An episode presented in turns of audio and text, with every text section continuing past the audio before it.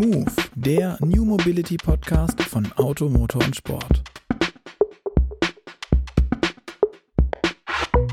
Hallo und herzlich willkommen zu Move, dem New Mobility Podcast von Auto, Motor und Sport. Mein Name ist Luca Leicht und heute an meiner Seite das erste Mal in dieser Runde meine Kollegin aus der Move-Redaktion, Andrea Weller. Hi Andrea, schön, dass du dabei bist. Hallo Luca, guten Morgen. Wir wollen heute mal wieder, ähm, was wir im Move-Podcast ja häufiger machen, über das Thema Laden sprechen. Über den aktuellen Stand des Ausbaus der Infrastruktur, wo es klemmt, wo es vielleicht sogar schon läuft. Und ich weiß nicht, der eine oder andere wird es ja wissen, egal eigentlich mit welchem MSP man unterwegs ist. Die blinden Flecken auf der Ladesäulenlandkarte, die werden ja immer weniger. Aber die Zahl der E-Autofahrer, die wächst auch immens und rasant. Und mir geht es zumindest ab und zu so, wenn man dann feierabends unterwegs ist oder zu Urlaubszeiten, dann gibt es doch hier oder da auch schon mal die ein oder andere Schlange an der Ladesäule. Ist nicht schön. Aber das soll ja nicht weiter so passieren, sondern abgebaut werden. Weniger werden oder gar nicht mehr vorkommen. Und genau, dass das funktioniert, das will unsere heutige Gästin äh, dafür sorgen. Linda Boll ist die Deutschlandchefin von Fastnet und ähm, die versucht seit den vergangenen Monaten, ich glaube seit einem guten halben Jahr, ähm, ist jetzt schon da dran als Deutschlandchefin, die Ladeparks auszubauen von Fastnet. Und wenn ich es richtig gelesen habe, ist sie mit ihren Kollegen dran, rund 250 Ladeparks, also mehr als 1200 Ladesäulen in Europa aufzubauen und haben sie schon aufgebaut. Zumindest stand das, glaube ich, im Finanzbericht äh, 2022. Aber das ist ja noch nicht alles, soll noch mehr kommen. Deswegen, hallo Linda, schön, dass du da bist und dir Zeit genommen hast. Ja, schön, dass ich hier sein darf. Vielen Dank für die Einladung. Linda, ich habe jetzt schon ein bisschen was zu dir erzählt, was man so grob wissen kann, aber da gibt es garantiert noch viel mehr. Du hast deine Karriere, glaube ich, bei Shell begonnen. Ich habe bei LinkedIn ein bisschen gestalkt. Du sprichst fünf Sprachen, ähm, hast Management studiert, bist seit 21 überhaupt bei Fastnet. Aber was gibt es sonst noch so über dich zu wissen? Ja, das ist ja schon einiges, was man dann äh, online über eine Person herausfinden kann. Genau, also ich äh, bin studierte Politikwissenschaftlerin und habe eben auch noch Management ähm, studiert und mich hat die, naja, dieses Zwischenspiel zwischen Politik und Wirtschaft schon immer sehr interessiert und ähm, habe dann in der Tat meine Karriere bei äh, Shell begonnen, zunächst in London und dann in Brüssel und dann auch in Den Haag in verschiedensten äh, Positionen und ähm, bin witzigerweise auch darüber ein bisschen an die, wer an Fastnet nicht direkt gekommen. Ich habe dann, ich habe sechs Jahre lang in den Niederlanden gelebt und habe irgendwann mal, ich glaube, das muss so 2018 gewesen sein, gegoogelt, gelbe Dächer an niederländischen Autobahnen, weil ich diese Stationen gesehen habe und mich gefragt habe, was ist das? Und es gar nicht einordnen konnte. Und das war wirklich mein erster persönlicher Kontakt mit Fastnet und äh, ja, entsprechend auch der E-Mobilität. Ne? Es mhm. war dann auch zu der Zeit, war ich dann mal in Kalifornien unterwegs und ähm, da war gefühlt schon jedes zweite Auto ein Tesla und das fühlte sich mhm. an wie so die, die Zukunftswelt. Und ähm, ja, da war mein Interesse geweckt, würde ich sagen. Und dann kam 2021 auch der Wechsel dann zu Fastnet. Okay, was fährst du denn jetzt gerade für ein Auto? Auch ein E-Auto? Auch ein Tesla? Ich bin witzigerweise das ganze Wochenende mit einem Tesla unterwegs gewesen. Mhm. Ähm, wir haben hier äh, auf, im Büro nutzen wir verschiedene Pool-Autos, ein, ein, Tesla Model 3 und ähm, ein Kia EV6. Ähm, der ist sehr praktisch, wenn man mal größere Sachen transportieren muss. Ich habe damit ja. äh, vor zwei Wochen noch ein Fahrrad aus Amsterdam abgeholt, was da noch stand von mir. Also ähm, ja, wir haben hier verschiedene Sachen zur Auswahl und ich habe mir aber in der Tat jetzt gerade einen Polestar bestellt und mhm ja, freue mich sehr, hoffentlich bald mit dem unterwegs sein zu dürfen. Große oder kleine Batterie? Große Batterie. Große Batterie. Ja. Ähm, du hast gerade schon gesagt, du fährst auch längere Strecken mal. Ähm, fährst du das gern mit dem E-Auto und wohin am liebsten? Ja, ich fahre längere Strecken. Wir, unser Headquarter sitzt ja weiterhin in Amsterdam. Deswegen ja. äh, bin ich oft auf der A3 und dann der A12 äh, etc. Ja, in, in den ja. Niederlanden unterwegs. Und ähm, ja, ich fahre sehr gerne mit dem E-Auto. Ähm, ich finde es super entspannt. Man fährt, das Auto fährt eigentlich mit für einen selbst und äh, der Ladestopp, der lässt sich dann mit dem Toilettengang und dem Kaffee holen verbinden. Also ich kann es nur jedem empfehlen.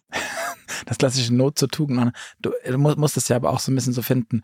Sagst du, du fährst viel durch die Niederlande. Ähm, die Niederlande sieht, wenn man das sich zumindest auf den Karten anschaut, schon total dicht gepflastert mit Ladesäulen, Schnellladeparks aus. In Deutschland ist es ja doch etwas fragmentierter. Wie ist da deine Erfahrung? Freust du dich dann immer, wenn du endlich über die äh, niederländische Grenze geschafft hast und jetzt im gelobten E-Autofahrerland bist? Oder wie ist das für dich? Ja, also ich glaube, äh, auch in Deutschland ähm, wird es immer einfacher, lange Strecken auch mit dem E-Auto zu fahren.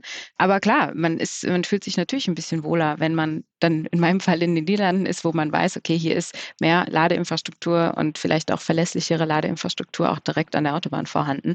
Aber ich bin generell Optimistin und auch gerade was das, äh, was das E-Autofahren angeht, glaube ich, wird ähm, auch in Deutschland einfacher und einfacher eigentlich mit jedem Tag. Und naja, ich glaube, jeder und jede, die sich ein E-Auto anschafft, wird sich auch damit dann auseinandersetzen und einfach sagen, okay, es ist jetzt, es ist anders. Ne? Es ist anders, mhm. als einen Verbrenner zu fahren, aber das heißt ja nicht, dass es besser oder schlechter ist. Also idealerweise besser, aber nicht unbedingt schlechter.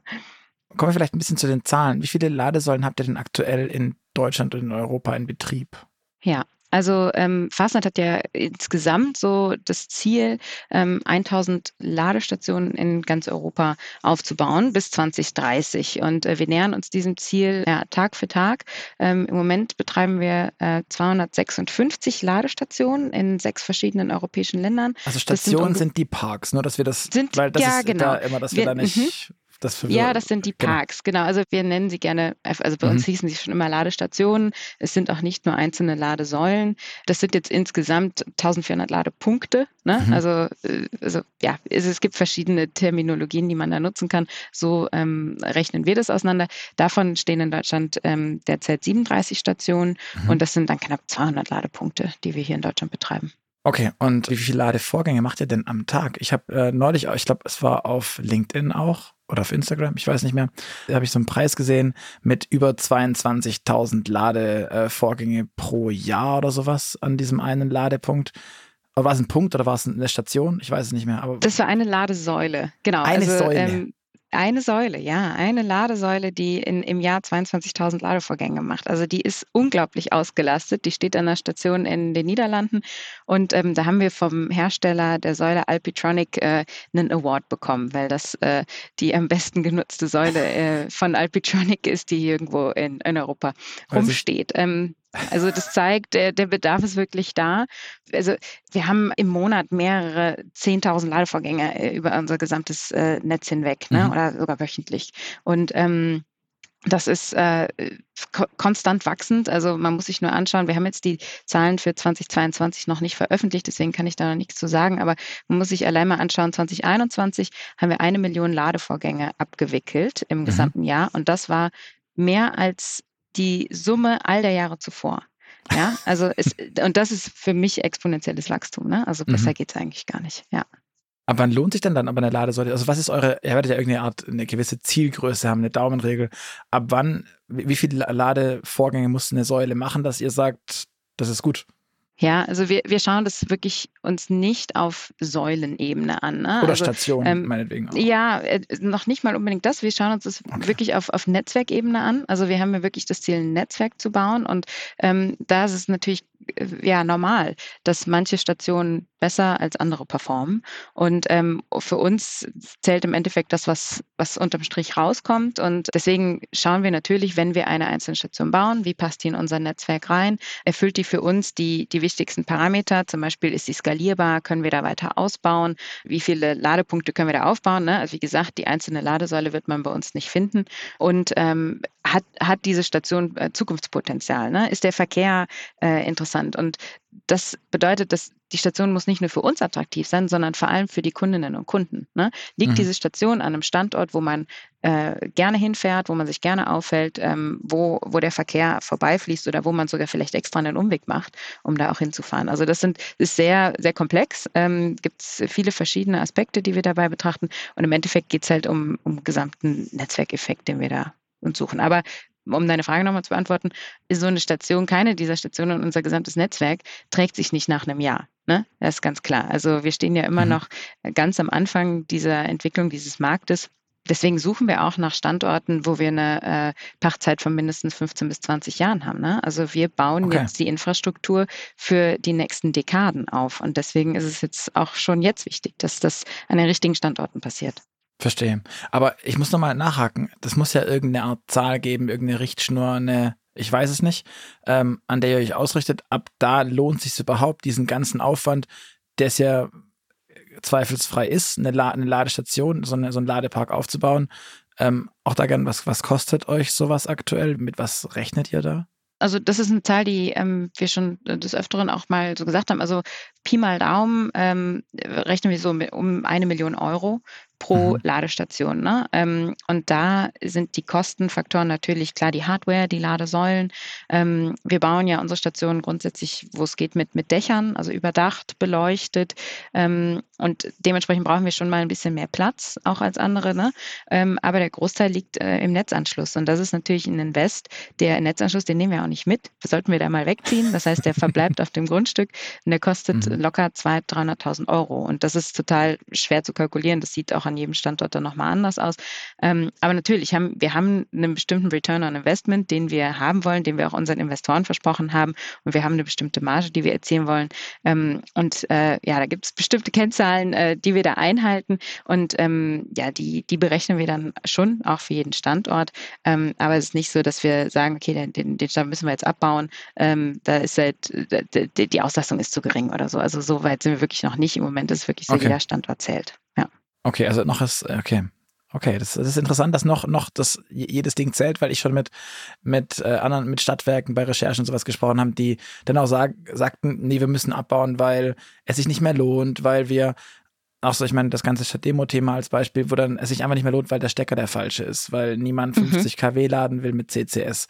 Und der da Dinge, die sagen, nee, wir bauen das rück, weil uns die Wartungs-, die, die Service-Fees drumherum einfach zu teuer sind, die Anbindungen an eine Erweiterung ins Backend etc. pp.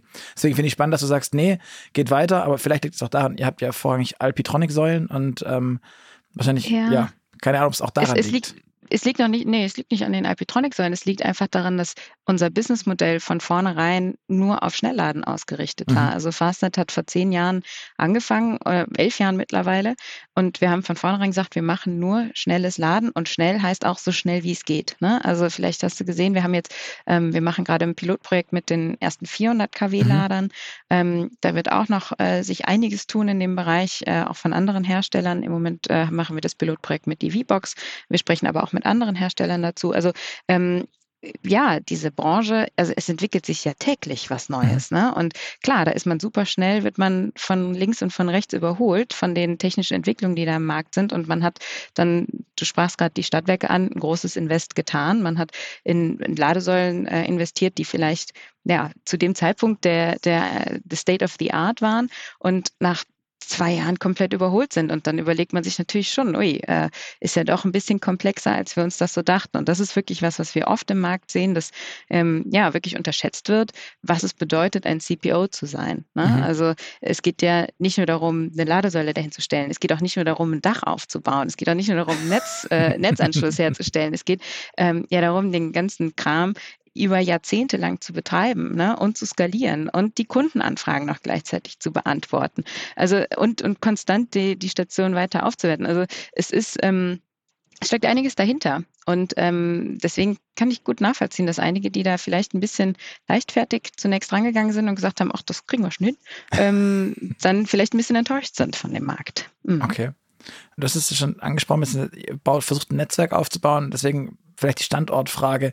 Ähm, ihr steht aktuell ja vorrangig, also ich, ich kenne eure Station nur an ähm, Autobahnen oder zumindest relativ nah dran. Ähm, wie stehst denn du zum Thema auch innerstädtische Ladehubs beispielsweise? Also da ist ja auch oft ein Thema mit dem Netzanschluss. Kann sich jeder eine Wallbox leisten? Hat jemand eine Garage oder auch nicht, Laternenparker? Ähm, wie siehst du das auch persönlich für dich und auch als Fazit? Ich meine, deine, deine persönliche Empfindung muss ja auch nicht der mit der Firmenphilosophie ähm, unbedingt übereinander liegen. Mhm.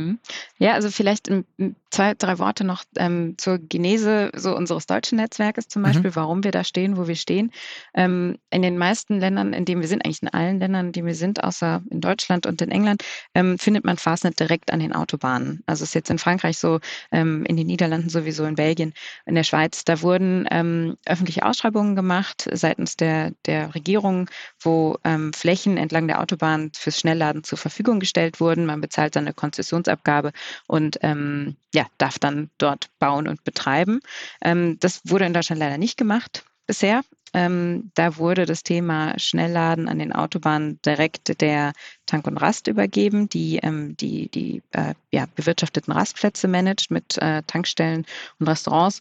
Das ist was, womit wir nicht unbedingt übereinstimmen mit der Herangehensweise, aber das ist leider ähm, die Realität bisher gewesen. Und ähm, wir haben uns dann überlegt, okay, ähm, wir wollen in Deutschland vorkommen äh, und sind deswegen so nah an die Autobahn wie möglich mhm. rangegangen. Und das heißt, man findet uns primär entlang ja, Autobahnabfahrten, ähm, aber auch um deine Frage zu beantworten, ja, ähm, absolut perspektivisch in Städten. Wir haben jetzt im September einen großen Ladehub in Bochum eröffnet und, und gerade hier Ruhrgebiet, NRW ist ja alles sehr, sehr verdichtet.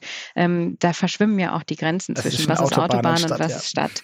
Ne? Und ähm, das, das so, also solche Standorte sowieso in der Nähe von der Autobahnabfahrt, aber auch von der mhm. Stadt aus gut zu erreichen, aber auch noch tiefer in die, in die Städte rein. Das ist auf jeden Fall ein Thema für uns, weil, wie du es eben sagtest, die, ähm, wenn man sich jetzt so anschaut, anschaut, wer sind die nächsten Leute, die sich vielleicht ein E-Auto zulegen wollen, das sind ähm, wahrscheinlich so, ja, also ich wenn du mich fragst, so äh, Leute so um die 70 vielleicht, Ende 60, die jetzt mhm. äh, mal was Neues ausprobieren wollen, die wohnen vielleicht auf dem Land und haben eine Wallbox, super, ideal.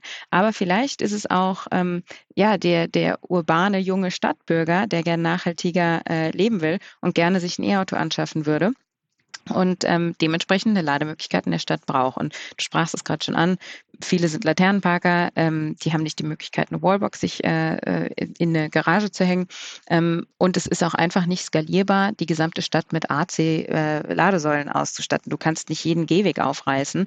Ähm, damit wird der Druck aufs Niederspannungsnetz noch größer, weil es gibt ja sowieso schon die Diskussion mhm. Wallbox versus, ähm, ja, versus Netz. Ne? Wie, mhm. wie, wie managen wir das alles?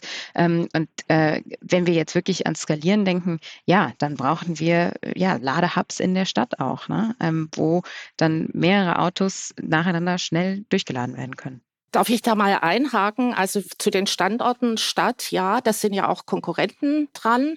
Ähm, wie sieht's denn aus zum Beispiel an Hotels? Also Konkurrenten von euch, die fangen jetzt an, Hotels mit Schnellladern auszustatten, weil da hat man ja tatsächlich das Thema, die Leute sind unterwegs, vielleicht dienstlich, vielleicht im Urlaub und die möchten auch am Hotel nicht mit so einem Minilader ihr Fahrzeug aufladen. Ja, also wir, das war eine unserer ersten Kooperationen in Deutschland, war auch mit einer Hotelkette, ähm, Van der Falk, eine niederländische Hotelkette, die hat uns dann mit nach Deutschland begleitet. Ähm, das haben wir auch schon seit, ja, fünf, sechs Jahren machen wir das. Ähm, also in der Tat, ähm, wir suchen dann aber schon nach, nach Grundstücken, die auch unabhängig des Hotels zugänglich sind. Ne? Also was uns wichtig ist, unsere Ladeinfrastruktur soll für alle zugänglich sein, 24-7 ähm, und jetzt zum Beispiel nicht nur für Kunden des Hotels. Ähm, dass, mhm. dass man bei solchen Use Cases dann auch aufs schnellere Laden geht, klar, also es wird grundsätzlich eh alles aufs schnellere Laden gehen, kann ich nachvollziehen. Ähm, also für uns äh, schließt sich das nicht aus, solange eben diese Zugänglichkeit gewährleistet bleibt. Mhm was mich interessiert würde bei der ganzen äh, Standortfrage, auch wenn du das jetzt siehst mit dem AC-Thema, das heißt, AC wird für euch aber auch da gar kein Thema sein, sondern es ist nur Schnellladen. Und zwar nur Gleichstromladen. Oder habt ihr da irgendwie zumindest mal gewisse Visionen, wie man das anders lösen kann? Oder irgendwas derartiges. Ich frage vor dem Hintergrund auch, bidirektionales Laden ist gerade ein Riesenthema. Ähm, da ist die Frage, mit was machen wir das? Und da höre ich immer wieder, dass das AC zumindest mal halt wieder ins Netz soll, weil wir haben kein Gleichstromnetz. Ja. Zumindest kein richtiges. Mm. Ja, also Fastnet hat, wie gesagt, von vornherein aufs Schnellladen gesetzt. Mhm. Ne? Und das Schnellladen, das war damals 50 kW. Ne? Jetzt reden wir von ja. 400 kW. Und wir hören auch von Autobauern Ähnliches. Also der Trend geht zum Schnellladen. Ne? Mhm. Fürs AC-Laden braucht das Auto noch die kleine Transformer-Box innen drin, ähm, die relativ viel Platz wegnimmt, relativ schwer ist. Ähm, das, da haben die auch keine Lust drauf, die immer weiter zu verbauen. Ne? Ähm, also wir sehen eher eine Zukunft, wo ähm, AC-Laden über, naja, wie so ein Laptop-Kabel im Endeffekt funktioniert, mhm. wo der, äh, der kleine Mini-Trafor äh, außerhalb des Autos liegt. Und ähm, da das also die, die gesamte Marktentwicklung bestärkt uns eigentlich in dem, was, was wir machen. Mhm. Ähm, was natürlich nicht heißt, dass es keinen Use Case fürs AC-Laden gibt. Ne? Und du sprachst gerade äh, bidirektionales Laden an. Das wird sich an so wie wir die Auslastung unserer Stationen äh, planen und vorhaben, das wird nicht funktionieren. Ne? Also ähm, Schnellladen, äh, also uns geht es darum, dass die Leute schnell weiterkommen, ne? Ja, dass okay. die kurz da stehen, schnell weiterkommen, aufladen. Also es geht wirklich nur äh, unidirektional bei uns ja. ähm, und nicht wieder in die andere Richtung zurück. Beim langsamen Laden, vor allem zu Hause, ist das natürlich ein ganz anderes Thema. Und ähm, deswegen denke ich, dass sich das ähm, V2G, BD-Thema äh, mhm. auch wirklich auf das, auf das langsame Laden ähm, beschränkt mhm. wird. Und deswegen, es gibt für alles einen Use Case und ähm, wenn, ich finde, das ist auch das Schöne am Laden. Ähm, das wird sich für jeden und jede komplett individuell darstellen. Ne? Mhm. Also ähm, ich kann zum Beispiel zu Hause noch nicht laden. Ich habe noch keine Wallbox, aber ich habe hier, wir haben hier im Büro eine. Super, ich kann bei meinem Arbeitgeber laden und ich werde äh, viel unterwegs laden. Und bei anderen wird es anders sein. Die werden viel zu Hause laden und haben seltenst äh, überhaupt die Gelegenheit, öffentlich zu laden oder das Bedürfnis. Und das finde ich ist eigentlich das Tolle am Laden, ähm, mhm. dass es für jeden und jede dann ganz anders aussehen wird. Werbung. Du sehnst dich nach dem Gefühl, immer gut zu fahren? Auch dann, wenn mal etwas schief läuft? Unser heutiger Werbepartner, die Allianz Elektroautoversicherung, hat hierfür genau das Richtige für dich und deine gesamte Familie. Du wählst dir aus den beiden Produktlinien Komfort oder Premium den Tarif aus, der am besten zu dir passt. Zusätzlich können die Tarife durch Zusatzbausteine einfach erweitert werden. So kannst du dir ganz individuell dein persönliches rundum sorglos Paket zusammenstellen. Mach deinen Akku, dein Ladekabel oder sogar deine Ladestation einmal schlapp, ist die Allianz Elektroautoversicherung für dich da. Mit der Vollkaskoversicherung kannst du deinen Akku grundsätzlich vor allen Risiken schützen, egal ob Überspannung oder ein Bedienfehler die Ursache ist. Sollte dein Akku einen Totalschaden erleiden, erstattet die Allianz den Neupreis für den Akku, je nach Tarif innerhalb von den ersten 24 oder sogar 36 Monaten nach erstmaliger Zulassung des Autos. In der Teilkasko versichert die Allianz auch dein Ladekabel gegen Diebstahl und Tierbiss. Selbst wenn du deine eigene Ladestation durch Fehlbedienung kaputt machst oder die Wallbox durch Vandalismus Schaden nimmt, springt die Vollkasko der Allianz ein und ersetzt bis zu 2500 Euro. Du hast noch gar keine Wallbox, möchtest aber dein Elektroauto sicher und bequem zu Hause laden? Auch dann hilft die Allianz denn Allianz-Kundinnen erhalten bis zu 368 Euro Rabatt auf hochwertige Wallboxen und den Installationsservice des Allianz-Partners E.ON Drive. Das Gefühl, immer gut zu fahren.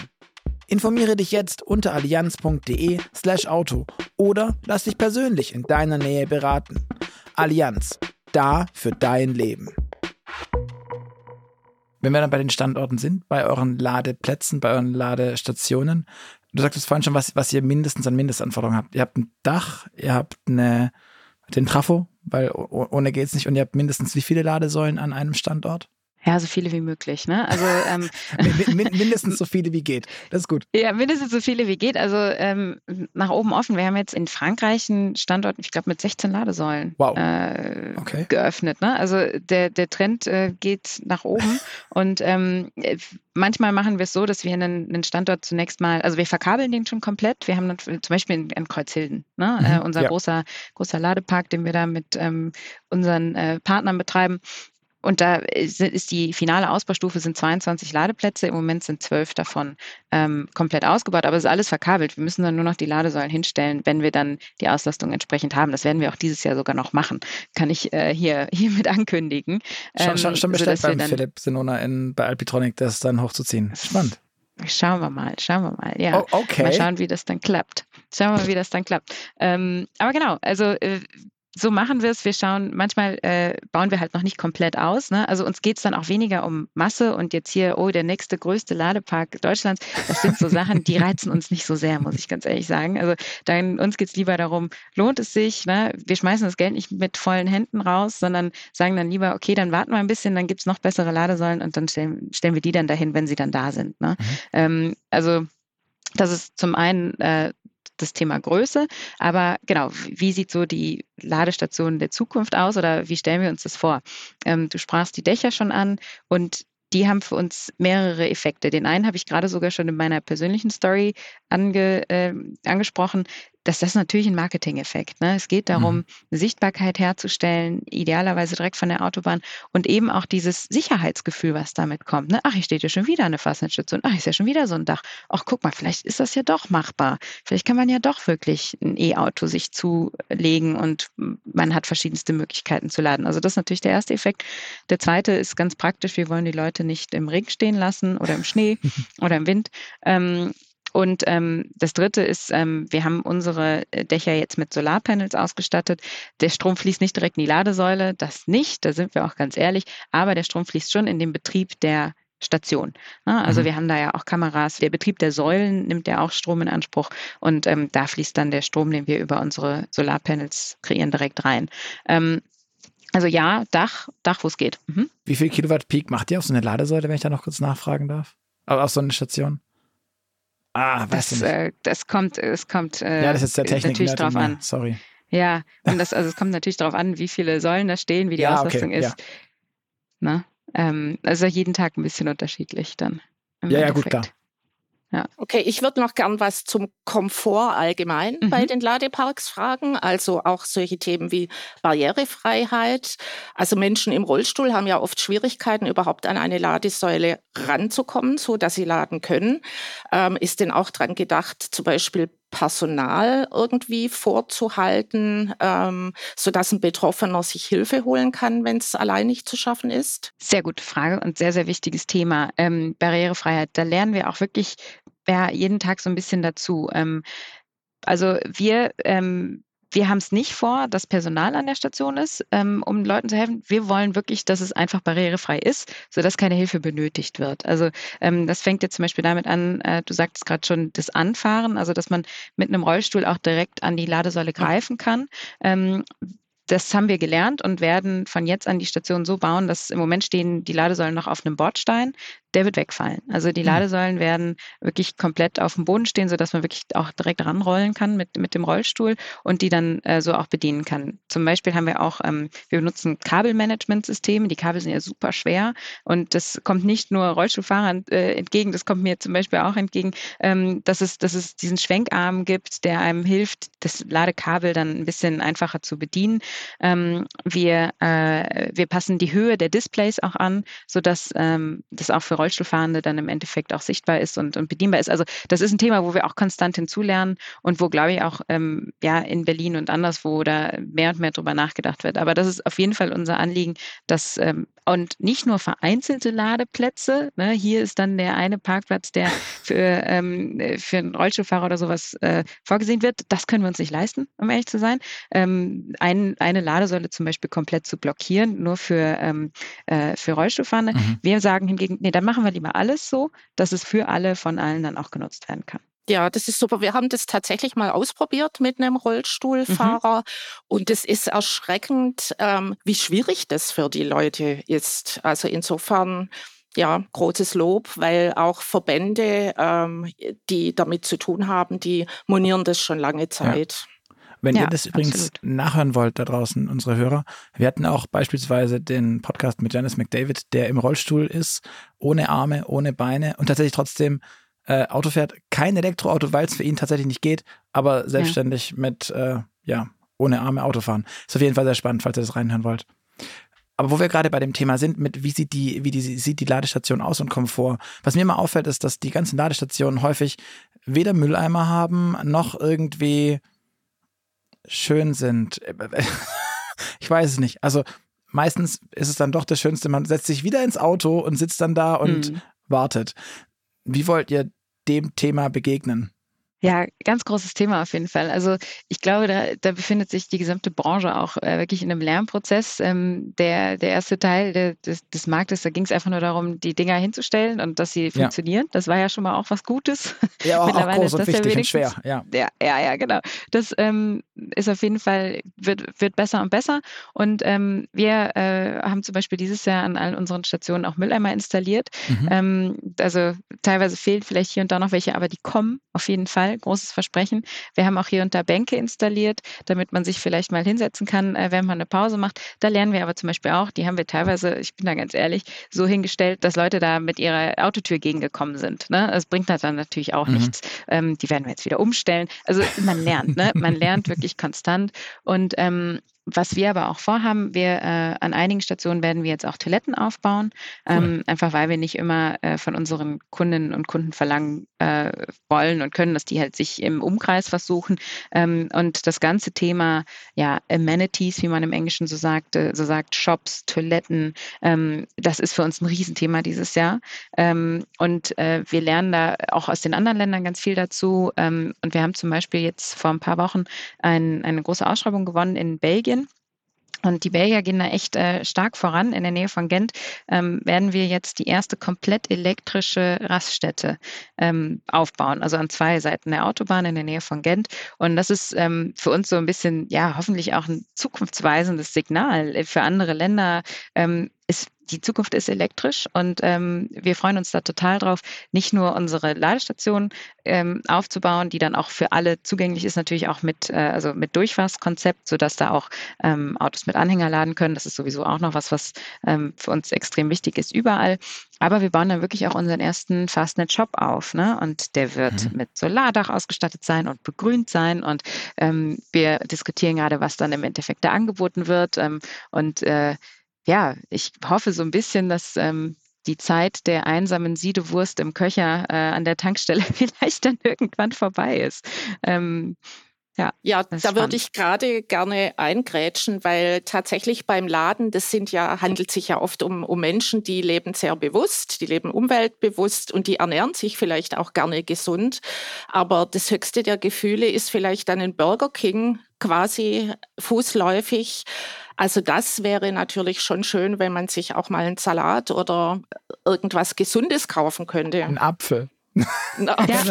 ja, genau. sehen wir, sehen wir ganz genauso. Und das ist auch, äh, das sind genau die Diskussionen, die wir gerade führen. Ne? Also wir wollen natürlich auch niemanden missionieren und äh, jeder soll leben, wie er möchte, aber es ist schon so, dass das Angebot äh, derzeit an vielen Tankstellen oder die man dann ja oft nutzt, während man lädt, echt ähm, noch relativ eingeschränkt ist. Und ja, da, das sind genau die Sachen, auf die wir uns freuen, ein bisschen umzustellen und neu zu denken und dann auch das, das da Gelernte dann auch mit nach Deutschland zu bringen. Auf jeden Fall. Da wird sich noch was tun. Du hast gerade über das äh, Drive-Through-Stationssystem schon gesprochen. Da würde ich tatsächlich gerne einhaken. Warum ist das aktuell oft zumindest bei vielen Ladestationen überhaupt in deinen Augen so ein, so ein Parkplatzprinzip und nicht so ein Drive-Through-Ding? Woher kommt ja, es? Ähm, ich kann sagen, wo es bei uns kommt, warum wir von vornherein auf Drive-Thru ähm, viel gesetzt haben. Und ähm, das liegt eben daran, dass wir an Autobahnen hauptsächlich, äh, wie gesagt, äh, stattfinden. Und ähm, unser Anliegen ist, der Verkehr soll so schnell wie möglich durchgehen und weitergehen. Und wir wir sind darauf erpicht, dass wir eine hohe Auslastung in unserer Station haben. Und ähm, das sieht im Moment vielleicht noch nicht so aus, aber ähm, wir glauben schon, dass, ähm, also, und man sieht es halt schon auch zu Zeiten jetzt, wenn zum Beispiel viele Holländer in Urlaub waren ähm, und, die, und die Ladestationen an den deutschen Autobahnen voll sind, ähm, da zählt jede Minute. Und äh, mhm. jede Minute, die zu viel rangiert wird, die nervt. Äh, erstmal nervt die, weil man dann noch länger warten muss, aber sie äh, vermindert eben auch unsere Auslastung. Und ähm, deswegen ist das Drive-Thru-Konzept für uns uns einmal kundenfreundlicher.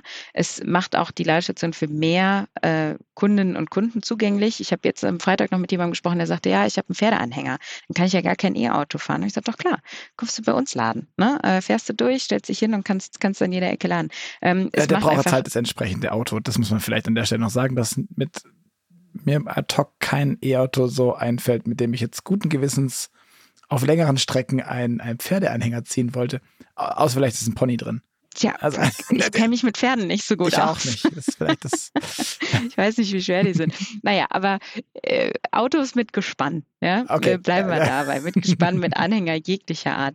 Ähm, aber eben auch äh, Lieferwagen, ne? Also mhm. Lieferwagen, sagen wir hier der, der Transit. Ähm, äh, die haben ja schon eine Problem, die haben ja schon Probleme, normale Parklücke zu kommen. Ne? Also wir wollen einfach, dass unsere Ladestationen zugänglich sind und leicht mhm. zu erreichen sind für alle, die die nutzen wollen.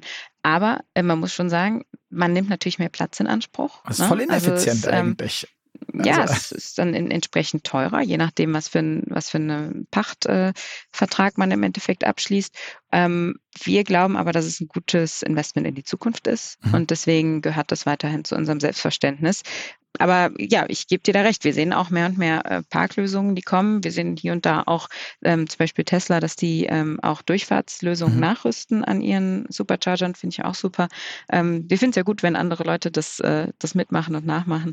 Ähm, aber ja, es ist nicht, ähm, bei manchen passt es vielleicht einfach nicht ins Businesskonzept. Verstehe muss das, ist das auch so. Aber erhöht es vielleicht auch den moralischen Druck, dass man einfach zügig dann wieder losfährt und nicht da halt doch noch fünf Minuten stehen bleibt, bis ja. der nächste drängelt? Auch spannend, ja.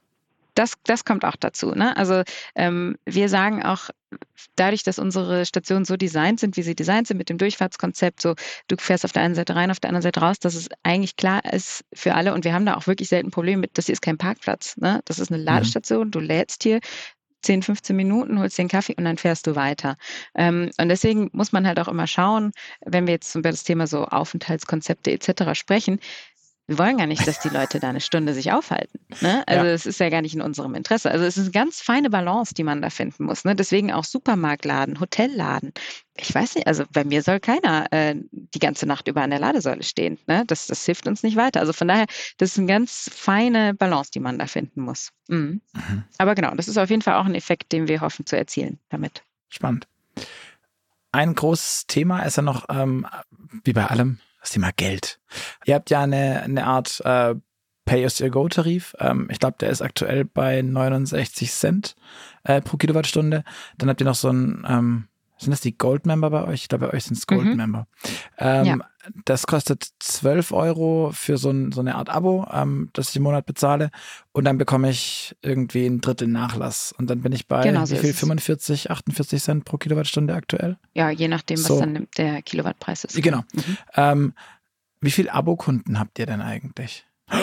Äh, Schock, große Augen. Gute Frage. Ähm, kann ich dir gar nicht so beantworten, um ehrlich zu sein. Ähm, äh, wir sind da sehr darauf erpicht, dass äh, wir mehr und mehr Abokunden haben, also Gold-Member. Ja. Ähm, das lohnt sich natürlich dann, wenn man oft und viel bei Fastnet lädt. Ne? Ähm, das, das haben wir, haben viele Firmenkunden, die viel unterwegs sind, die Niederländer sind natürlich auch ganz vorne mit dabei, die oft an den Fastnetzstationen laden. Und Leute, was wir oft hören, sind Leute, die halt in der Nähe wohnen, ne? mhm. ne? die dann sagen, ich fahre dann, ich fahre dann regelmäßig zu Fastnet, ähm, dann lohnt sich das. Ich kann dir gerade gar keine konkrete prozentuale Zahl. Aber kannst es, ist es die Hälfte, ist es 10 Prozent, ist es also in welchen Welten? Ich würde sagen, wenn, oh, knappes Drittel, würde ich ungefähr also doch. sagen. Okay. Ja ja. Also ähm, es kommt halt drauf an, ne? Ähm, und das, das äh, unterscheidet sich auch pro Land sehr stark. Okay. Ähm, und aber das ist ja auch wiederum, na, ähm, was man beim Laden, wie, wie, gesagt, das ist für jeden und jeder anders, jeder lädt da anders.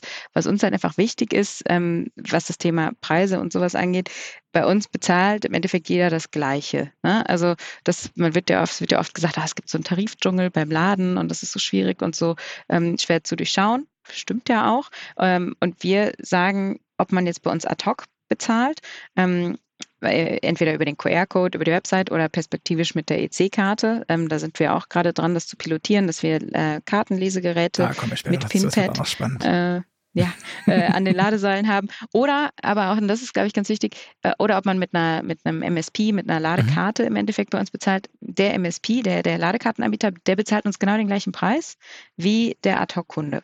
Also, weil wir mhm. oft immer sagen, ist ja auch wie beim Bäcker. Also sagen wir mal, du gehst zum Bäcker, kaufst zehn Brötchen und du bezahlst dann einen anderen Preis, ob du jetzt mit der EC-Karte zahlst oder ob du mit PayPal bezahlst oder ob du mit deiner, also oder, oder ob du bar bezahlst. Das kann es ja eigentlich nicht sein. Die Leistung bleibt ja die gleiche und deswegen sind wir da ähm, relativ klar, also immer sehr klar gewesen und haben gesagt, der Preis bleibt bei uns immer der gleiche. Was dann aber im Endeffekt von der Ladekarte beim Kunden abgerechnet wird, das können wir natürlich nicht beeinflussen. Das ist klar. Finde ich aber spannend, weil ich jetzt äh, mehrfach schon gehört hatte ähm, in, in Hintergrundgesprächen auch, dass es einzelne CPOs gibt, die gezielt dann auch über Hubject und Co.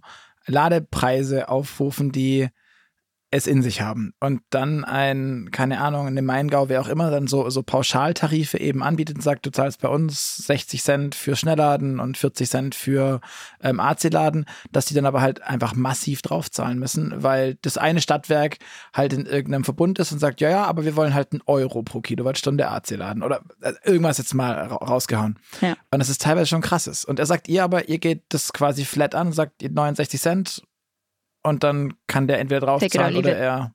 Okay, interessant. Ja, also, denn ähm, ja, das ist, ist eben diese Frage. Ne? Ähm, wir sagen halt auch, wir haben hier eine, eine Million Euro investiert pro Station. Mhm. Wir haben das Invest gemacht. Wir bauen hier die Infrastruktur auf.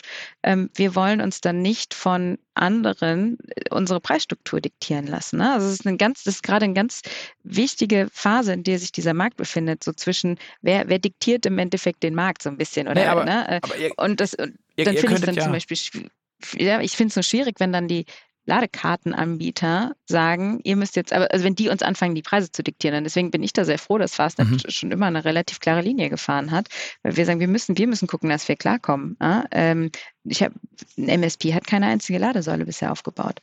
Ähm, es, es, es, je nach, ich ganz ehrlich, Genau, äh, gibt, gibt solche und solche. Aber ihr könnt ja auch sagen, ich will aufgrund des Marketingverlusts, den ihr dann habt, weil ihr den Kunden äh, viel schwerer als Abo konverten könntet oder sowas, zu sagen, ja, ja, schon, aber wenn ihr bei uns wollt, dann kriegen wir noch eine Extra-Fee von 15 Cent, 10 Cent, was weiß ich. Also ihr könntet euch das ja versilbern lassen, für Gold, wie auch immer. Ähm, ja. Ginge ja auch. Könnte also, man machen. Ähm, aber wir wollen halt fair für alle bleiben. Ne? Und ähm, wir haben ja auch, wir sind ja auch mit, den, mit allen, äh, mit allen äh, großen Ladekartenanbietern ja. sind wir auch verbunden. Ja. Ne? Also wir haben dann direkte Verträge mit denen und das, das klappt auch ja. super und äh, das machen wir auch gerne. Aber es ist uns wichtig, dass wir weiter die Hoheit haben darüber, was an, an uns gezahlt wird. Wie sieht es aus für Goldmember, wenn die dann zu der ENBW, weiß der Teufel, wohin gehen?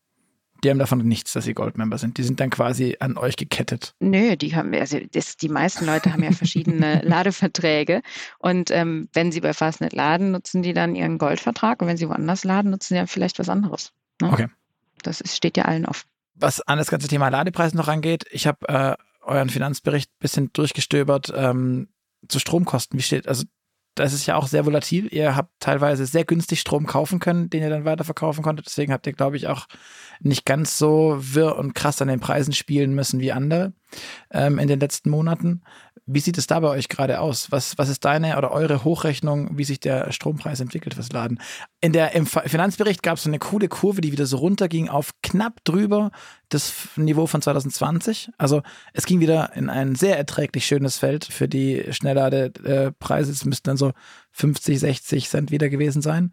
Ähm, so zumindest der, der Kurve folgend. Das war keine saubere Excel-Skala, wie auch immer. Aber was hast du da, was, was ist dein Eindruck, wenn du dir das anschaust? Als Deutschlandchef musst du auch irgendwo Strom kaufen, schätze ich. Ja, klar, wir, wir kaufen auch Strom ein. Also die ultimative Glaskugel habe ich natürlich auch nicht, ne? Ähm, äh, was das angeht. Ich glaube, die ich, hat die niemand. Viele und, äh, ja, genau, die hätten, die hätten sehr gerne, sehr, äh, sehr viele sehr gerne. Ähm, nee, aber äh, man muss sagen, das letzte Jahr war wirklich, äh, oder die letzten anderthalb Jahre waren, was das angeht, echt ja krass. Ne? Also mhm. es fing dann im November äh, 2021 schon an. Ähm, wir hatten davor die ganzen zehn Jahre lang nichts an unseren mhm. Preisen tun müssen, wie du sagtest. Wir hatten dann ein echt gutes Modell gefunden, 59 Cent die Kilowattstunde. Und ähm, dann gingen die Preise an den Strombörsen massiv nach oben und das auch dann mit dem Ukraine-Krieg und der äh, Strom- und Gaskrise, ähm, die danach kam, einfach es ging in exorbitante Welten. Ne? Also wir hatten wirklich äh, Preissteigerung von über 300 Prozent. Ähm, und das konnten wir dann nicht mehr auffangen. Also wir mhm. haben eine Zeit lang das wirklich aufgefangen. Wir haben kurzzeitig wirklich bei manchen Ladevorgängen Geld verloren, ähm, aber haben dann gesagt, wir müssen, das geht nicht. Äh, wir sind unseren Investoren was schuldig, wir sind unseren Kunden was schuldig, dass wir auch noch ein paar Jahren da sind. Und deswegen mussten wir dann die Preise anheben. Und ähm, seitdem machen wir das wirklich monatlich, dass wir uns anschauen, wie entwickeln sich die Preise an den Strombörsen, was können wir weitergeben. Wo, wenn es sich nach unten entwickelt, dann ähm, geben wir das weiter an die Kunden. Und ähm, ja, das ist vielleicht so der erste Schritt zu einem, wie man so sagt, dynamischeren Preismodell hin. Ähm, uns bleibt sehr wichtig, dass es, dass eben die Transparenz darunter nicht leidet. Ne? Deswegen machen wir es jetzt auch nicht täglich und wöchentlich. Ähm, einfach weil wir nicht noch mehr zu diesem Wirrwarr, was es da teilweise gibt, hinzufügen wollen, aber ähm, ja, monatlich dann schon. Und das ist bisher auch relativ gut angenommen worden. Ne? Und wir hoffen natürlich auch, dass sich alles ein bisschen stabilisiert. Ich glaube, das wäre mhm. im Interesse aller. Aber wie siehst du das dann tatsächlich genau da? Dann, also mit der Preisentwicklung, in welche Richtung wird es gehen?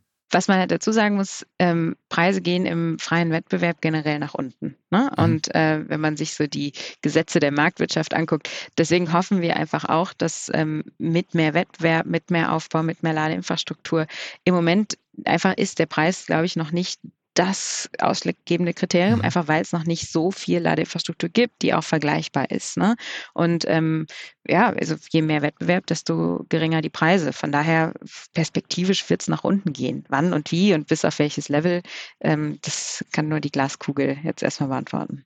Okay. Zum Thema Strom bzw. grüner Strom wollte ich fragen. Es gibt ja auch Betreiber wie diesen Großbäcker Schüren im, beim Autobahnkreuz Hilden, der ja gern auch eigene Windkraftanlagen jetzt ähm, installieren möchte oder das, glaube ich, schon tut.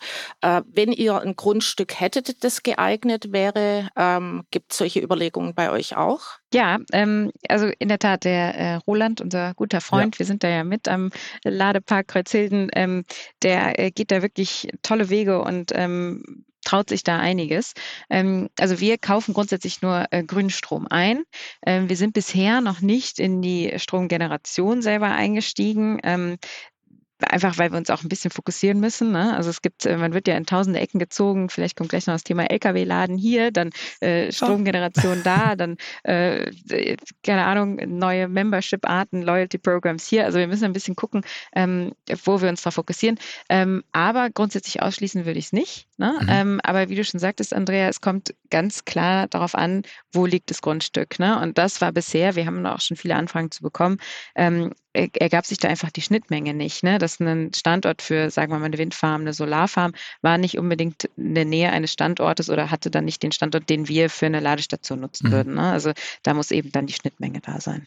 Glaubst du, es wird volatile Stro also Preise geben dann, dass man wirklich, also so wie wir es von der Tankstelle ja letztendlich auch kennen, dass ihr irgendwann große Schilder, Banner aufstellen müsst, auf denen dann irgendwie jetzt 16 Cent, dann 53 Cent und das so Aufs und Abs gibt und dann geht man lieber montags laden und nicht, ich weiß es nicht, oder lieber mittags und nicht abends und derlei Dinge gibt's. Glaubst du, das kommt? Ich glaube, das wird perspektivisch schon kommen. In welchem Ausmaße ähm, ist natürlich jetzt schwer zu sagen. Hoffentlich auch nicht mit Bannern, sondern hoffentlich digital oder, oder auf irgendeine andere Art und Weise.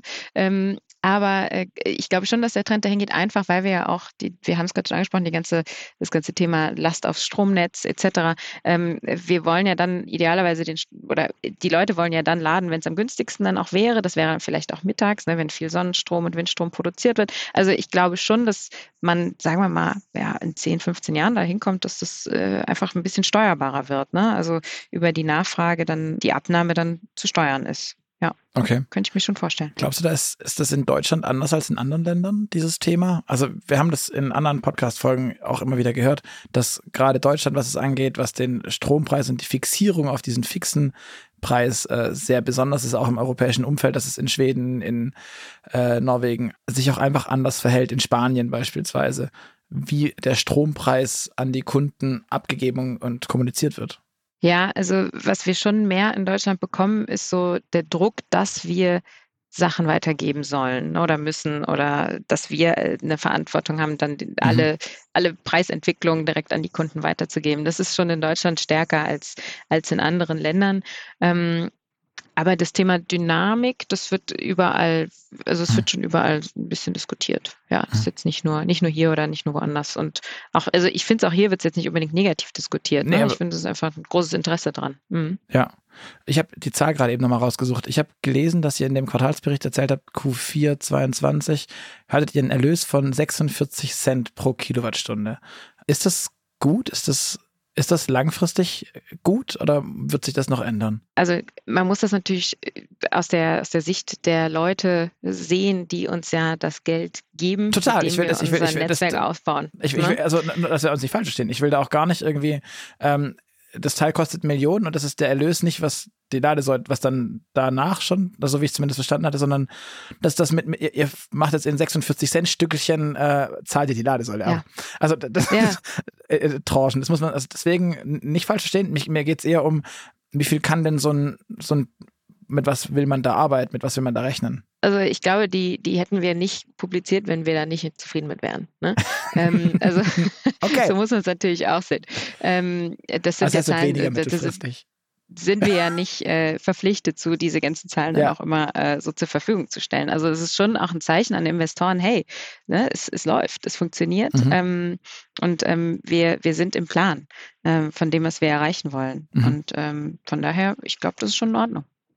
Du hast es schon angesprochen, das Thema LKW-Laden. Wie, wie seht ihr das? Ist das ein Ding oder sagt ihr, das ist, wir machen Consumer und vielleicht ein bisschen Flotte, aber nicht heavy?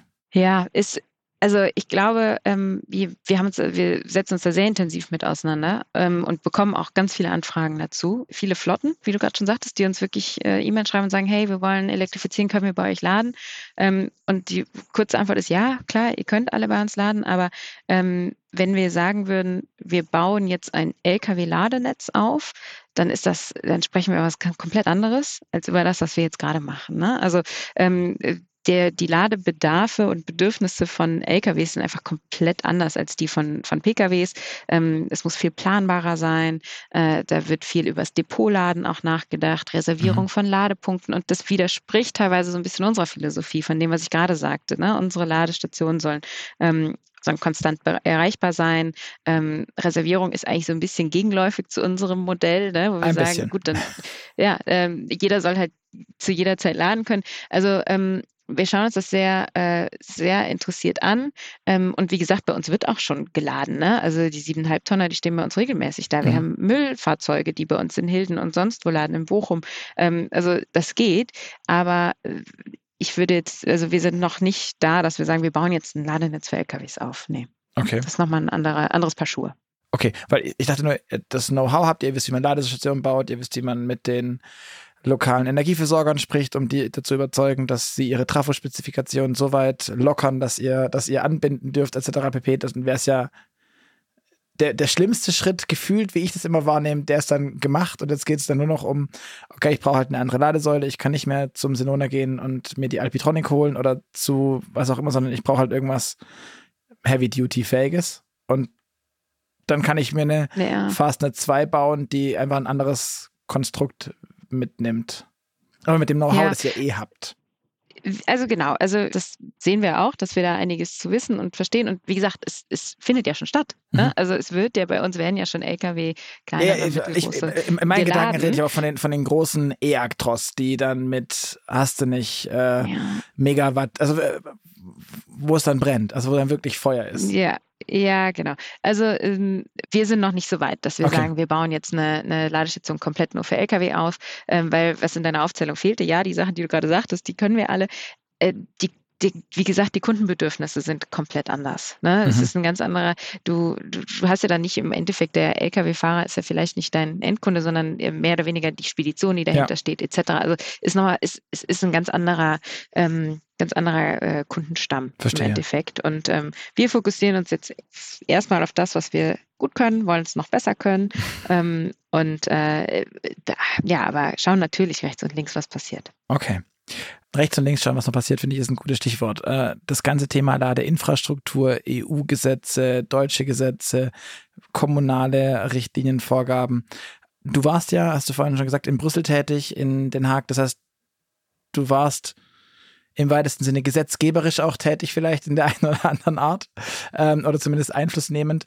Ähm, wie schätzt du denn die Gesetzeslage aktuell ein, was den Ladeinfrastrukturausbau in Deutschland im Speziellen, aber auch EU-weit angeht. Sind da gute Weichen gestellt? Wo würdest du da gerne nachregeln? Du hast vorhin schon das Thema Tank und Rast auch angesprochen, was du nicht mhm. ganz so mhm. d'accord gehst, glaube ich. Mhm. Ja, also äh, dafür, dass wir von einem relativ jungen Markt noch sprechen, würde ich sagen, äh, sind wir schon ganz schön gut reguliert. Also äh, ähm, ich würde sagen, so äh, grundsätzlich ist eigentlich bei Gesetzen weniger eher mehr. Ähm, also wir haben das Eichrecht in Deutschland, wir haben eine Ladesäulenverordnung, es gibt Schnellladegesetz, jetzt kommt die A4 Alternative Fuels Infrastructure Regulation auf EU-Ebene, wo auch nochmal sehr viel geklärt wird. Also der Markt ist schon relativ gut durchreguliert, muss man sagen. Und äh, ja, dafür, dass es noch so in den Kinderschuhen alles steckt, ähm, ja, gibt es da schon sehr viel, an das man sich halten muss, was ja auch mit den besten Intentionen gemacht ist. Ne? Also man muss ja echt sagen, diese Eichrecht, da wurde sich viel darüber beschwert, dass es das gibt, ähm, ist ja gut. Ne? Es geht ja darum, dass im Endeffekt genau abgemessen wird, was, was dann im Endeffekt auch abgerechnet wird. Und ähm, ich glaube, da war man vielleicht aber teilweise ein bisschen zu früh sogar unterwegs. Ne? Also die ganzen Eichrechtsregularien, die wurden gemacht, da, da kamen die ganzen Ladesäulenhersteller ja gar nicht hinterher. Und es ging so ein bisschen an der Realität vorbei. Und ich glaube, das ist hoffentlich mhm. was, was zum Thema Eichrecht sich andere Länder dann auch abschauen könnten oder le davon lernen können und sagen können, okay, die haben das in Deutschland jetzt so geregelt. Wir machen es jetzt mal nicht komplett anders. Das würde uns halt sehr helfen. Ne? Also gerade als europäischer Betreiber, wir wollen halt nicht in jedem Land komplett andere Eichrechtsregularien da, da vorliegen haben. Mhm. Aber grundsätzlich ist es daher auch gut, meiner Meinung nach, dass viel jetzt auf europäischer Ebene geregelt wird, damit da eine, eine Vergleichbarkeit dann auch besteht. Ne? Bei uns geht es um Skalierung und ähm, wir können nicht überall komplett andere Regeln haben. Ne? Also von daher, das ist, das ist schon ganz gut, dass sich das auf europäischer Ebene angenommen wird wo es leider ein bisschen zu wenig äh, Regelungen gibt. Das ist, was du gerade schon ansprachst. Das ist ganz generell der, ja, der transparente Zugang zu Flächen. Ne? Ähm, mhm. Das ist einmal an der Autobahn, äh, wo ja, ähm, dem Bestandskonzessionären so das Recht zugesprochen würde, ach, ihr macht Tankstellen, okay, dann macht ihr Laden eben auch dazu. Wo wir sagen, nee, Laden und Tanken ist was komplett anderes. Ähm, aber das Gleiche oder Ähnliches sehen wir auch in manchen Städten, ähm, mhm. wo, äh, wenn man über städtische Flächen spricht, gar nicht mit, ähm, naja, neuen Marktteilnehmern gesprochen wird, sondern dass alles an die lokalen Stadtwerke vergeben wird. Mhm. Ohne transparente Verfahren. Und das ist, das ist was, wo wir uns ein bisschen mehr Transparenz wirklich wünschen würden. Einfach damit es auch im Endeffekt eine Anbietervielfalt vor Ort gibt, sodass die Kundinnen und Kunden dann ja mit den Füßen, mit den, mit den Autos entscheiden können, wo mhm. sie laden und nicht bei einem Monopolisten vor Ort laden müssen. Okay, aber glaubst du, dass es nicht für die Steuerung auch eine gewisse, also in gewisser Weise sinnvoll ist, dass da nicht so ein diffuses Nebeneinander hergibt? Mein, mein Gefühl ist nämlich, dass es an weit am Anfang sehr von meinem Gefühl her zumindest, sehr wenig reguliert war. Und dann gab es das Thema und diese Schreckensgespenster. Ich habe auch diverse Reportagen dazu gemacht mit einem Mäppchen mit 24 Ladekarten ähm, von Stuttgart nach ich weiß nicht wo fahren müssen und trotzdem fast liegen bleiben oder dann irgendwo bei Klaus Müller klingeln mit, könntet ihr mir ein Verlängerungs, ich habe auch eine Kabeltrommel, bitte, bitte. Ähm, alles, alles erlebt, alles gemacht, ähm, ganz zu Beginn. Und dann wurde halt gesagt, hey, wenn wir das wollen, dann geht das nicht. Dann müssen wir da jetzt mit, mit einer großen Brechstange rein und, und alles, was nicht ist, rausflippen lassen. Und dann gibt es halt acht große. Ist man aus dem Strommarkt gewohnt, dass es da von den Produzenten ja auch nicht überbordend viele gab früher ähm, und von den, von den Betreibern. Und daher dass es einfach auch gelernte Praxis war, dass man das so gemacht hat, um Sicherheit, Struktur zu schaffen. Ja, also das wäre dann ja so eine Art Oligopol, von dem du sprichst, ja. Also manche ja. teilen sich dann den Markt untereinander auf. Bin ich nicht so ein Fan von, muss ich ganz ehrlich sagen. Also ich bin da mehr, äh, äh mehr freier Marktverfechterin. Äh, äh, ähm, guck mal, wir kämpfen uns halt schon gegen verschiedenste Oligopole durch. Ne? In, in Holland äh, kämpfen wir uns quasi gegen das Tankstellen-Oligopol durch. Mhm. Ähm, das ist hier in Deutschland eigentlich weniger das Problem. Hier in Deutschland kämpfen wir so gegen das Autobahn-Monopol, ähm, versuchen ja. wir irgendwie anzukommen. Also äh, auch und auch das Stromnetz-Oligopol äh, finde ich jetzt nicht unbedingt ideal. Zum Beispiel, du hast gerade vorhin mit einem anderen Kontext schon mal das Thema Netzanschlüsse angesprochen. Ähm, Netzbetreiber auf Mittelspannungsebene, die haben ja auch eine, quasi Monopol für ihre, für ihre, ihren Bereich. Die haben ein Monopol, sind. nicht quasi klar. Ja, absolutes Monopol. Und ähm, das ist mit jedem, es, es ist unfair, es ist unmöglich eigentlich mit einem Monopolisten zu verhandeln. Ne? Du bist immer im Hintertreppchen. Und mhm. ähm, das macht die Sache für neue Marktteilnehmer halt unglaublich schwer. Und deswegen, ähm, nee, ich bin, ich bin nicht für weitere Oligopole, auch nicht im Lademarkt. Ähm, da soll wirklich der, der Beste, die Besten sollten da wirklich gewinnen. Und das Beste ist dann nicht, äh, wer die besten Connections hat oder wer schon am längsten da ist oder wer das meiste Geld hat, sondern wer für die Kundinnen und Kunden das beste Angebot macht. Und mhm. ähm, darauf soll es im Endeffekt ankommen. Verstehe ich, finde ich, finde ich, finde ich äh, auch, auch plausibel. Das ist schon ein bisschen was gesagt zu dem Thema Thema Regularien, die kommen und, und da sind. Wie bewertest du die denn? Also Ladesäulenverordnung hast du kurz angesprochen, du hast äh, das Thema auf EU-Ebene EU angesprochen. Wie, wie siehst du das denn tatsächlich dann, was da kommt und was gefällt dir daran und was vielleicht auch weniger? Mhm. Also viel wurde in Deutschland über die Ladesäulenverordnung gestritten. Vor allem äh, das Thema ähm, Kartenterminals wurde da ja angesprochen, ne? oder wird damit äh, mandatiert. Ähm, es sieht jetzt wohl so aus, als ob ähm, die Deadline zur, ähm, zum Einbau von Kartenterminals um ein Jahr verschoben wird, ähm, was natürlich super wäre. ähm, aber äh, grundsätzlich waren wir da nie so gegen muss ich ganz ehrlich sagen. Also wie gesagt, wir sind sowieso dabei, äh, Kartenterminals zu pilotieren ähm, in den verschiedensten Ländern, in Ach, denen das wart ihr auch sind. unabhängig davon. Hattet ihr das ja. auf eurer Agenda stehen? Ja. Spannend. Ja. Unter anderem, weil es zum Beispiel in Frankreich bei einigen Ausschreibungen schon Pflicht war. Okay, aber ähm, ist jetzt auch nicht intrinsisch auch, dann. Doch, aber auch, weil wir gerne äh, allen, es kommt zurück auf dieses Thema, wir wollen gerne, dass die Leute bei uns das bezahlen, ähm, was, was sie bekommen. Mhm. Ne? Und äh, dass sie das auf die Art und Weise bezahlen, wie es für sie am einfachsten ist. Und wenn man überlegt, wir sprachen eben schon von so, wer sind die nächsten Adopters, ne? wer kommt da als nächstes, wenn der Massenmarkt kommt, dann müssen wir auch das Laden einfach und zugänglich machen. Dann kann man nicht erwarten, dass jeder zehn verschiedene Apps hat, über die er abrechnet und ein Mäppchen mit 26 Ladekarten. Das geht nicht im, im Massenmarkt. Und äh, da ist es nun mal so, dass die IC-Karte ähm, und mittlerweile mit NFC-Readern und so, dass das am weitesten verbreitete Zahlungsmittel ist. Und ja, die Leute sollen sollen bei uns zahlen und laden können, so einfach wie es geht. Und deswegen ist es absolut intrinsisch auch. Aber, ja. aber, aber hat Deutsch gedacht, hätte ich, wünsche ich mir dann aber auch den Münzschlitz an die Ladesäule. Das, ist, das, ja, das wird dann immer dann. Das wird dann immer so ein bisschen äh, direkt äh, ins Extreme gezogen. Da ähm, haben wir jetzt auch nicht so ein großes Interesse dran. Das wird auch nicht kommen. Das ist dann ja schon doch angekommen, auch bei den Gesetzesmachenden. Ähm, nee, da soweit wird es nicht kommen. Aber auch zum Beispiel jetzt die A4 ähm, da geht es neben dem Thema Bezahlterminals mhm. auch viel um Transparenz und Preistransparenz und dass einfach Kunden klargemacht wird, was die Bestandteile sind des Preises. Ne? Ähm, die Thematik, mein MSP rechnet mir jetzt aber irgendwie 10 Cent mehr ab. Warum? Mhm. Ne? Ähm, dass einfach da mehr Transparenz mhm. reinkommt. Also von daher bewerten wir das relativ positiv. Bei der A4 sind ja auch viele Ziele vorgegeben, ne, dass innerhalb äh, in einem Abstand von, ich weiß gar nicht gerade genau, 50, 60 Kilometer ja, ähm, Ladeinfrastruktur an den äh, Autobahnkorridoren gebaut werden soll. Grundsätzlich auch gut, aber der Teufel steckt dann eben auch im Detail. Ne? Also wie wird das dann umgesetzt? Mhm. Wird dann einfach gesagt, wie in Deutschland, ach, hier ist ja schon jemand, dann machen die das einfach noch mit und dann geben wir denen noch Geld dazu. Oder wird gesagt, cool, wir machen einen Wettbewerb und ja. äh, möge der Beste gewinnen. Ähm, also das ist auf jeden Fall aber spannend und es, es geht in die richtige Richtung und setzt die richtigen Zeichen, ja. Wie findest du grundsätzlich die Förderkulisse? Findest du, dass das Thema, ich meine, auf der, auf der, alle monieren immer, dass die Infrastruktur zu langsam wächst. Findest du, es wird dann auch genug gefördert von, von Staatsseite aus? Oder ist das auch, auch zu komplex? Also auch mit Zugänglichkeiten, mit wir müssen, äh, um da Subventionen zu bekommen, den Boden grün anmalen oder irgendwie so. Es gibt ja so, hm. es gibt ja ganz viele lustige, für den E-Autofahrer auch dann so, okay, da, dafür brechen die sich jetzt noch einen ab. Dafür, dass jetzt der Boden irgendwie lackiert wird, ernsthaft? Also, ja. das ist das zu mir gespielt. Wie, wie, wie stehst du dazu? Also ist das gut, die Kulisse, die Förderkulisse? Und oder was bereitet vielleicht auch euch Probleme? Oder auch, was beglückt euch, um auch positiv mal was reinzubringen? Ja, ja. Ähm, das mit dem grünen Boden ist ganz witzig. Äh, genau die gleiche Diskussion hatten wir ähm, damals auch, als wir Förderung beantragt haben. Passt auch nicht in euer ähm, Farbkonzept von den gelben. Nee, Bechern. gar nicht. Und es bringt auch niemandem was. Also, äh, das, also äh, anderes Thema. Ähm, ja, also wenn du mich fragst, wurde in Deutschland zu lange versucht, alles mit Geld zu lösen. Ne? Und äh, auch mit dem Deutschlandnetz zum Beispiel. Jetzt werden die zwei Milliarden mhm. Euro zur Verfügung gestellt oder auch die Förderung. Da waren unglaublich viele Milliarden, die da zur Verfügung gestellt werden, Steuergelder. Ähm, aber an den wahren Problemen wurde leider wenig getan. Und ähm, das ist so der, der Störfaktor, den wir dabei haben, dass man sagt, wir haben immer schon gesagt, Geld ist schön und gut, aber wir wollen ja auch ein Business aufbauen. Ne? Wir wollen ja auch, dass Investoren an uns glauben. Wir wollen ja nicht unser Geschäftsmodell auf staatlichen Subventionen aufbauen. Ne? Das, das nimmt uns mhm. ja keiner ab im Kapitalmarkt.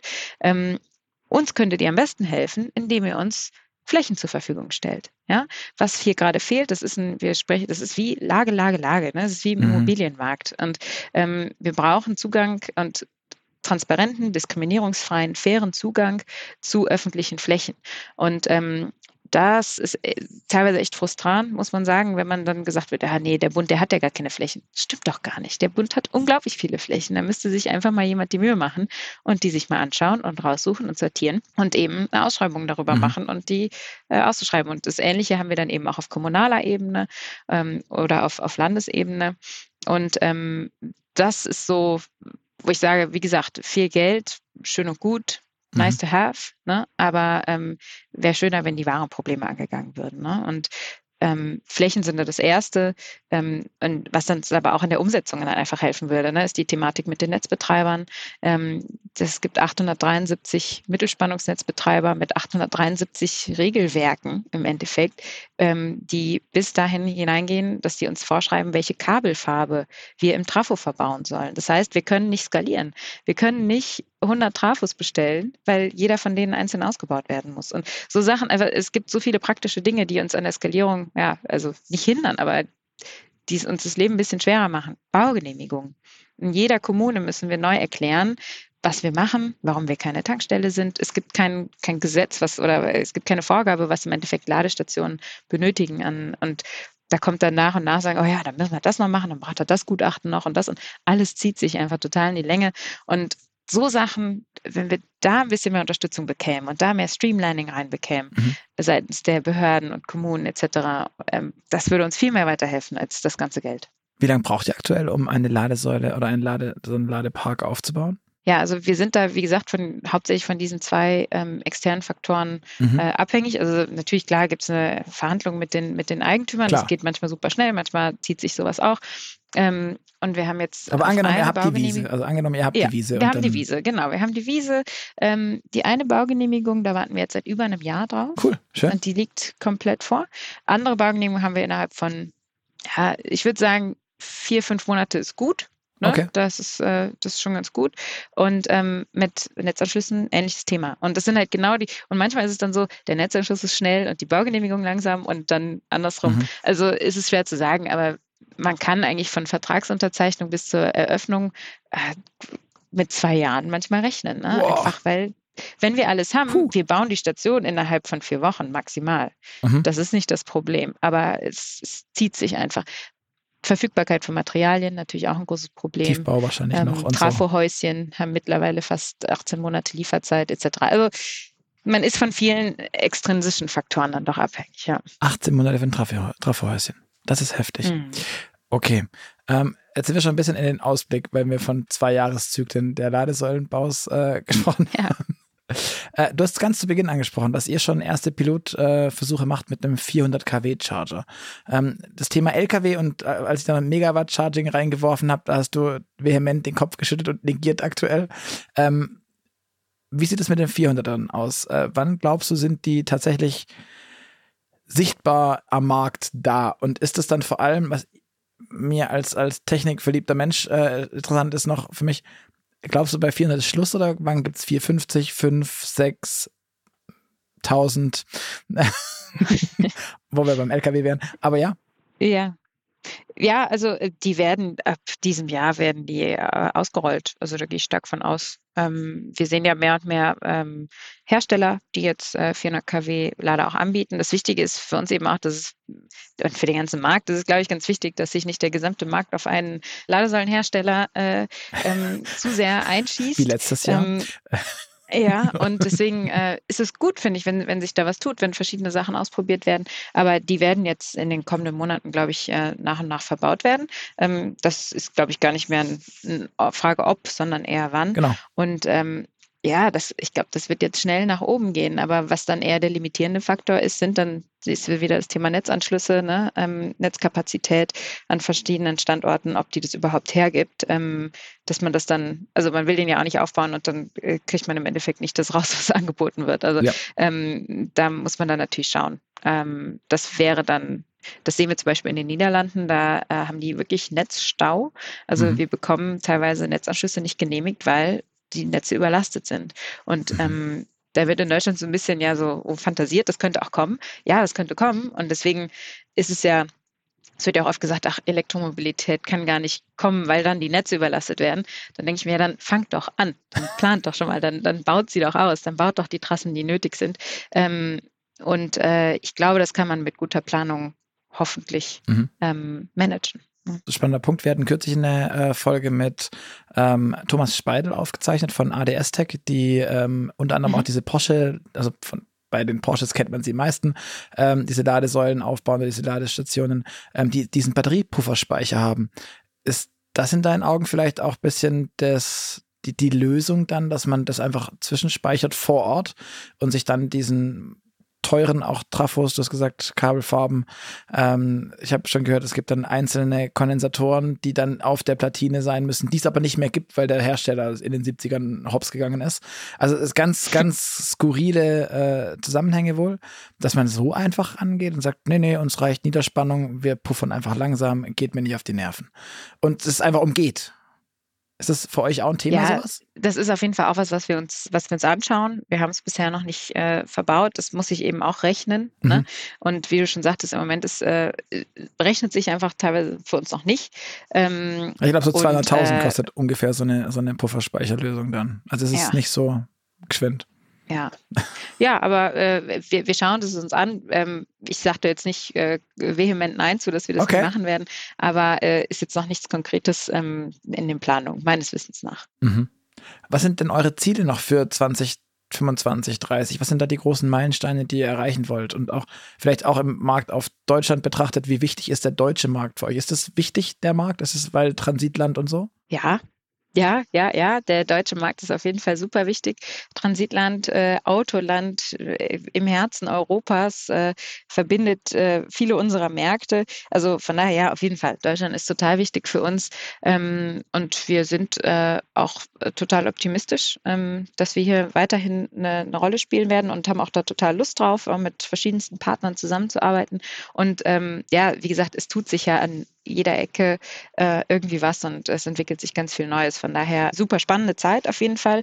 Und ähm, in Sachen Ziele, also wie gesagt, wir sind jetzt bei 256 Stationen, ein bisschen mehr als ein Viertel unseres Ziels bis 2030 und der große Fokus bei uns liegt jetzt einfach auf Skalierung. Ne? Ähm, Skalierung in der Standortakquise, Skalierung in der Standortumsetzung, im Standortbau ähm, und es muss jetzt einfach alles mhm. doppelt so schnell gehen. Und als Zwischenziel haben wir uns gesetzt, 400 ähm, Stationen bis Ende 2024 mhm. zu betreiben. Das heißt, es sind jetzt noch 144, die wir jetzt noch bauen werden bis äh, Ende 2024. Und das hält uns ganz schön auf Trab auf jeden Fall. Und für 2030 das große Ziel der 1000 äh, Punkte dann? Oder, ja, absolut. Oder, oder muss das äh, auch also noch Station, mehr werden? Ja, genau. Station. Also, also genau, Parks. Ja, genau. Ja, genau. 1000 Stationen 2030. Wenn, wenn wir es früher erreichen, auch gut, freuen wir uns auch sehr drüber. Und ähm, dann hören wir ja auch nicht mhm. auf. Ne? Also ähm, das ist jetzt erstmal ein guter, guter Zwischenschritt.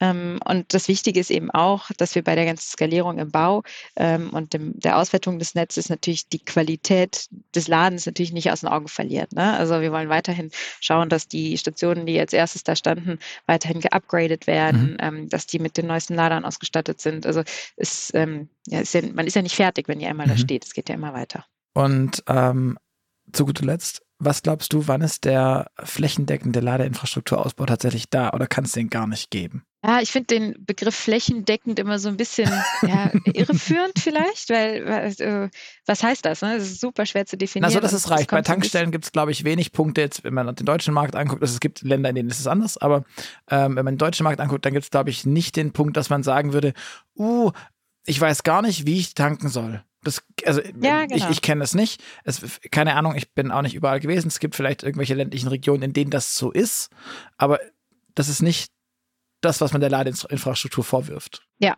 ja, ja bisher mal noch nicht. Also ich sehe es ein bisschen anders als beim Tankstellennetz, ähm, eben wegen dem, was ich vorhin schon sagte.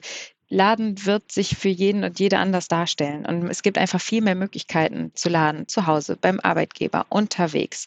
Und ähm, dadurch brauchen wir nicht so viele Ladestationen, wie wir Tankstellen bauen. Und äh, ich halte nichts davon, sich an irgendwelchen Zahlen festzumachen. Es gibt mhm. diese eine Million Ladepunkte-Zahl, die äh, eigentlich komplett aus der Luft gegriffen ist, weil es, ähm, weil da nicht äh, differenziert wird zwischen AC-Säulen und DC-Säulen zum Beispiel. Und ähm, deswegen finde ich das schwer, ähm, äh, finde ich das schwierig, wenn man da so, mhm. ähm, so Zahlen in die, in die Luft wirft. Und da äh, ist, also ich würde sagen, wir haben ist, wir stehen gut da, wenn ähm, alle, die ein E-Auto haben oder haben wollen, wissen, dass sie auf die verschiedensten Arten und Weisen sicher laden können. Und dazu gehört auf jeden Fall auch ein, ähm, ja, ein relativ engmaschiges Netz an mhm.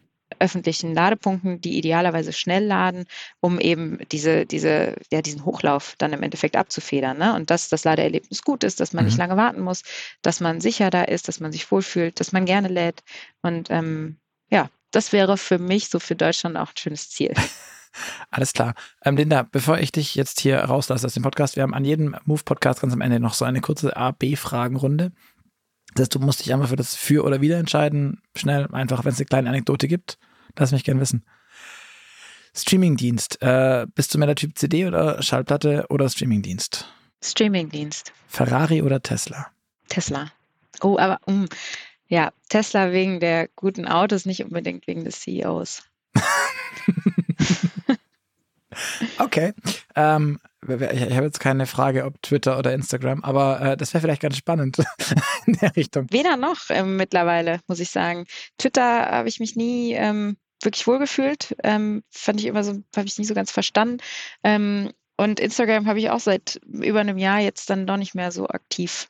Überhaupt Social Media? Also LinkedIn. Okay. Okay. Bisschen, bisschen traurig vielleicht, aber. Äh, äh, lassen wir mal unkommentiert. Äh, Apple oder Google? Mm, Apple. Loft in der Stadt oder altes Bauernhaus auf dem Land? Bauernhaus auf dem Land. Ich komme vom Land, deswegen. Ja, es gibt, es gibt ja auch, also kann, man kann ja in alle Richtungen fliehen. Äh, Auto oder Fahrrad? Jetzt mit der Amsterdam-Vergangenheit und so. Ähm, ja, äh, guter Punkt. Ähm, hier in Köln leider weiterhin Auto. Äh, Köln, Rheinland, Düsseldorf, absolute Autostädte. Äh, Fahrrad eigentlich Harakiri. Ähm, echt macht keinen Spaß, hier Fahrrad zu fahren. Ansonsten in der Freizeit ähm, und überall sonst Fahrrad. Mhm. Im Auto fährst du gern vorne oder hinten? Vorne. Gibt Menschen, die lassen sich fahren. Oder die fahren so, auch einfach nee, nicht nee, gern nee, selbst. Bist nee, nee, ich fahre sehr gerne selbst Auto. Okay. Sagen deine Mitmenschen, dass du gut fährst? Ja. Ja? Bist ja, wirklich, ja, schon immer. Ich fahr, ich bin auf dem Land aufgewachsen, wie gesagt. Und, äh, das heißt, du bist mit, mit, mit zwölf quasi schon deine ersten Fahrer. ersten Trecker gefahren, so nach dem Motto, ja. Und ähm, da war es unglaublich wichtig, dass man früh mobil ist. Mhm. Und deswegen war ich eine der ersten, auch die Führerschein mit 17 gemacht hat. Oh. Da war ich wirklich auf den Tag 17 oder so. Dann habe ich meinen Führerschein gemacht und habe dann meine Oma, die war zu dem Zeitpunkt irgendwie 83, die war dann mein begleitetes Fahren, habe ich die dann durch die Gegend kutschiert. Also cool. seitdem, ähm, ich fahre sehr gerne Auto und auch sehr sicher, dadurch, dass ich schon viel durch die Gegend gefahren bin. Toi, toi, toi. Bist du ein guter Beifahrer? Ja, das ist ein anderes Thema. ähm, ich gebe immer gerne Tipps und äh, ich passe sehr viel mit auf. Ich, also wenn ich Beifahrer bin, bin ich eigentlich wie so ein Fahrer und das, ja, das ähm, ist dann bei manchen kommt das dann nicht so gut an. Okay. Ähm, Datenschutz und AGBs. Bist du mehr der Typ Aluhut oder Accept All? Accept All, leider. Okay. Frage nach dem Adrenalinspiegel. Bist du mehr der Typ Motorradfahrerin oder würdest du lieber, keine Ahnung, Yoga, Fliegen, Fischen, irgendwas Entspanntes machen? Yoga. Ja. Äh, Motorradfahren war bei uns in der Familie immer sehr verpönt. Ähm, nicht verpönt, aber gab es viele, also gab es schlechte Erfahrungen mit. Und ähm, wie gesagt, ich komme vom Land und ähm, da gab es eigentlich äh, am Wochenende wöchentlich sehr schlimme Motorradunfälle und mhm. deswegen das Motorrad bei mir außen vor. Ich mache sehr gerne Yoga. Okay. Star Wars oder Star Trek? Oh, weder noch. Kaffee oder Tee? Ein Kaffee zum Genuss und Tee äh, einfach auch sehr viel mittlerweile. Sehr gerne. Steak oder Falafel? Mittlerweile eher Falafel. Okay. Nachteule oder Lerche? Lerche. Okay. Alles klar, das war's auch schon. Linda, vielen, vielen Dank für all die Infos, das äh, Erklären und die, die, Einblicke in Fastnet und äh, was ihr alles vorhabt und was ihr schon gemacht habt. Ich fand's super spannend. Ich hoffe, euch da draußen hat's auch gut gefallen. Ihr hört wieder von uns in zwei Wochen am Freitag. Bis dahin freuen wir uns natürlich auch auf euer Feedback. Deshalb schreibt uns gerne eine Nachricht an podcast.move-magazin.de. Falls ihr noch eine Frage an die Linda habt, die würden wir ihr weiterleiten und wir ringen ihr das Versprechen jetzt einfach direkt ab, dass sie es auch beantwortet. Machst du, oder? Klar, Super. sehr gerne. Genau. Natürlich. Deswegen ähm, schreibt uns gern podcast.move-magazin.de. Hinterlasst uns einen Kommentar bei iTunes und Co. Und ansonsten hoffe ich, wenn ihr nächstes Mal wieder dabei seid. Bis zum nächsten Mal und tschüss. Tschüss.